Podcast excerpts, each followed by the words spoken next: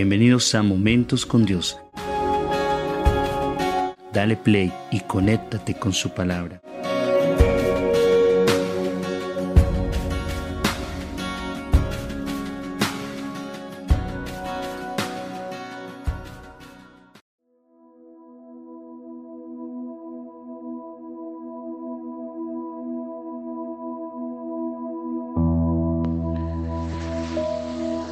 Muy buenas, mis amados hermanos. Permítame saludarles en, esta, en este día. Y bueno, quiero, permítame hoy hablarles de una fe persistente, una fe que resistió pruebas y venció barreras. Algunas veces Jesús se maravilló de la fe de, los, de estas personas. Permítame hoy contarle una de esas historias donde Jesús pudo maravillarse de la fe de alguien.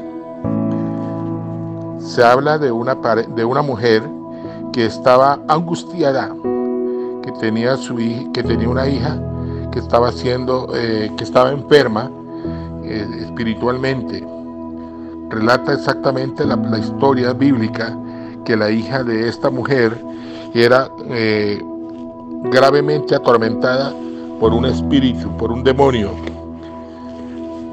Y esa mujer de, origen cananea se acercó a Jesús a pedirle ayuda, como muchos de nosotros nos acercamos a Él a pedirle ayuda. En el libro de Marcos 7:25 eh, relata esta historia, 7:25 en adelante para que ustedes la estudien allí, que ella empezó a dar voces a suplicarle a Jesús que le ayudara con su hija. Esta mujer no llevó a su hija, hermanos, ni tampoco le pidió que Jesús que fuera a su casa. Tampoco le presentó sus tarjetas, sus credenciales, diciéndole, mira, es que usted no sabe quién soy yo. Jesús se quedó mirándola a ella ella simplemente se acercó a Jesús suplicándole claramente, clamándole. Es más, se dice que esta mujer era cananea y en ese tiempo se dice que los cananeos era una raza, hermano, pagana. Pero yo mirando aquí la historia de esta mujer, meditando por un momento, hermanos, que esta mujer, a pesar de que los discípulos le decían, despáchala, sácala, por favor, no queremos más gritos, no queremos más angustia aquí. Y esta mujer eh, siguió clamando al Señor y, mirando ahí en el relato de la Biblia, dice, no es bueno tirarle la comida de los hijos a los perrillos.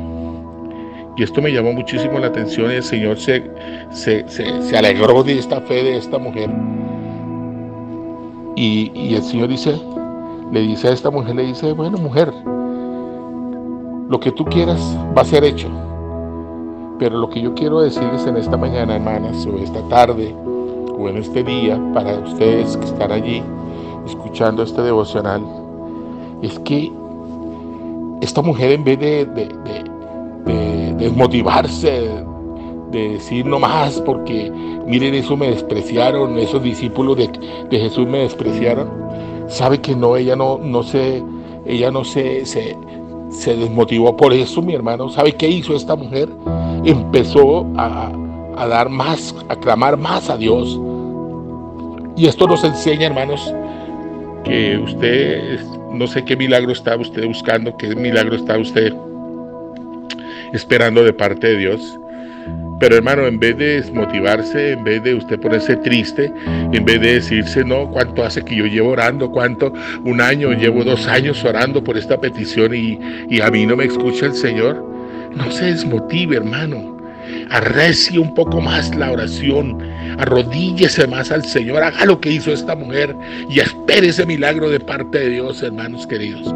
Aquí lo que nosotros tenemos y, esta cita bíblica nos enseña es que tenemos que arreciar un poco más la oración, hermanos, y no darnos por vencidos, porque sabemos que en cualquier momento viene el milagro a su vida.